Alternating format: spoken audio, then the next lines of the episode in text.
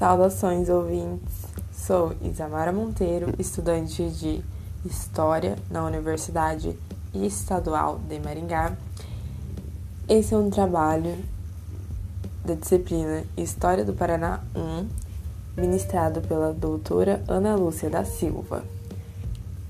Esse episódio do podcast traz como tema a imigração e o povo negro do Paraná, com base no livro História do Paraná, século XIX e XX. Autores: Ângelo Priori, Luciana Regina Pomari, Silvia Maria Amâncio e Verônica Carina Hipólito.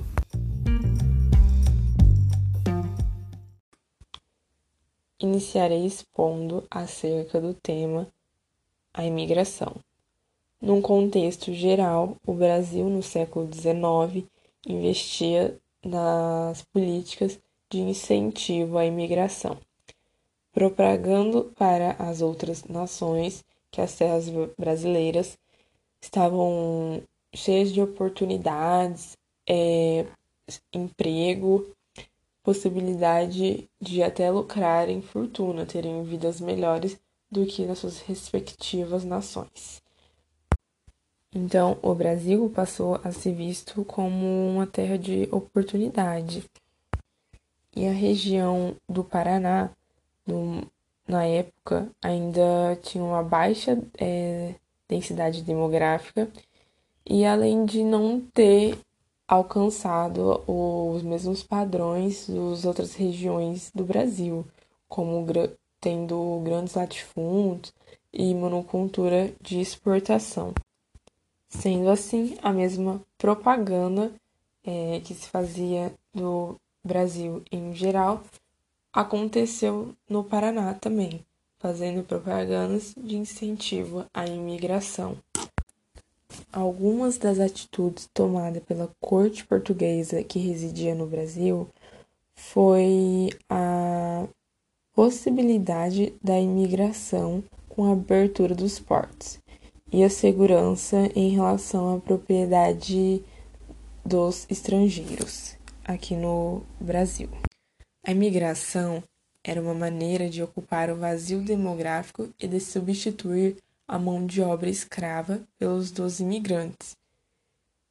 Mas é, esse vazio demográfico, de fato, não existia, já que as terras eram ocupadas por indígenas, caboclos e pessoas que viviam da terra. No sul do Brasil, em 1820, começa a fundar as primeiras colônias alemãs. E o governo imperial autoriza em 1835 oficialmente a estimular e promover o estabelecimento de colônias. E com o fim do tráfico negreiro no ano de 1850 é, e a expansão do estado de São Paulo, é, os paulistas compram os escravizados, grande parte é, do Paraná.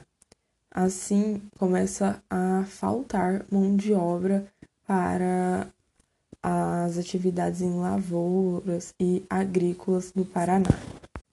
E é nesse momento que o Paraná tenta chamar a atenção dos imigrantes e promover a venda de terras devolutas, havendo o interesse principalmente da imigração europeia.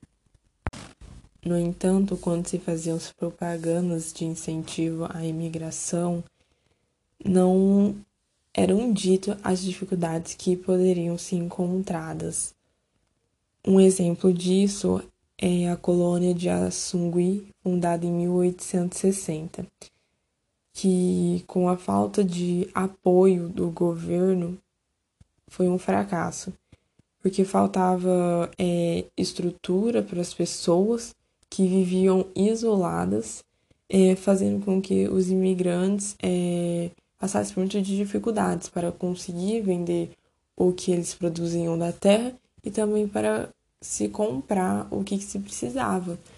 E então a, o isolamento fez que muitas pessoas deixassem essa colônia. E na década de 1870 é, inicia-se uma crise na imigração.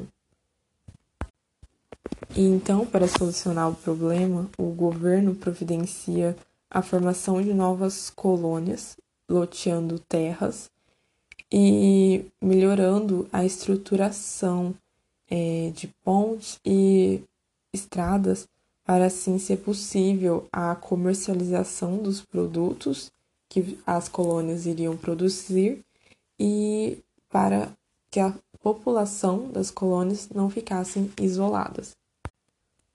Com o retorno das políticas de apoio à imigração e do subsídio das viagens, se retoma o crescimento da imigração.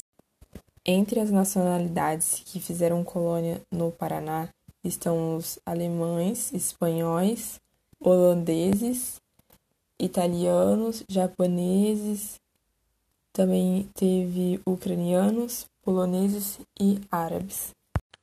Para expor sobre o tema Povo Negro no Paraná, irei fazer uma breve descrição dos mais de 300 anos de escravização do povo negro no Brasil. Milhares de africanos foram tirados à força de suas nações e trazidos pelos navios negreiros aos portos brasileiros e vendidos como mercadorias. Escravizados pelas elites, eram obrigados a trabalharem pesado por 18 horas todos os dias nas lavouras, fazendas e minas em péssimas condições. Comida, o que era disponibilizado o mínimo para mantê-los vivos. Eram castigados severamente para obedecer. A vida em média do escravo era de uma década. No entanto, em meio a tanta violência e crueldade, houve-se resistência. Os que estavam em condições de escravizados resistiam, com paralisações do trabalho, sabotagem nas ferramentas que usavam para é, o trabalho. Muitas mulheres grávidas, é, escravizadas, acabavam por abortar os seus filhos para eles não nascerem na condição de escravos. É, Incêndios em plantações eram provocados e até assassinato de efeitores e dos senhores, além de arquitetar fugas. Os escravizados que conseguiam obter sucesso na fuga misturavam-se às populações mestiças ou construíam acampamentos em meio a florestas e serras escondidas e de difícil acesso, onde tornavam-se é, comunidades, que ficaram conhecidos como quilombos, locais que podiam cultuar suas crenças, seus deuses e manter suas tradições das nações que vieram. O quilombo que ganhou mais destaque no Brasil é, foi o de Zumbi de Palmares, a data da morte de Zumbi até hoje é comemorado o Dia da Consciência Negra. Porém, em todo o território brasileiro teve quilombos. E no estado do Paraná não foi diferente. É, Existem comunidades rurais de afrodescendentes que sobrevivem até os dias atuais. O reconhecimento pelo Estado é, dos quilombos aconteceu na Constituição Federal, elaborada em 1988, no artigo 68. Em território paranaense, já foram reconhecidos oficialmente 34 quilombos. No entanto, há mais comunidades não reconhecidas, cerca de 20 comunidades não certificadas e uma média de 30 comunidades que necessitam de vistoria de órgãos oficiais para entrarem na lista de quilombos. As comunidades quilombolas sofrem com diversos problemas para continuarem sendo preservadas e existindo. Listando alguns problemas apontados no texto, é a falta de documentação das terras que fizeram muitas áreas de quilombos diminuir em todo o estado. Os moradores alegam ainda que muitas terras foram tomadas, compradas por valores baixos ou griladas. Muitos moradores das comunidades é, não têm nem documento pessoais, como certidão de nascimento, e automaticamente para o Estado essas pessoas não existem, então elas não têm como reivindicar os seus direitos. A falta de infraestrutura e de assistência também é um problema grave. Outro problema que assola as comunidades quilombolas é a dificuldade de acesso e mobilidade. Muitos jovens acabam deixando os quilombos para viverem nas cidades.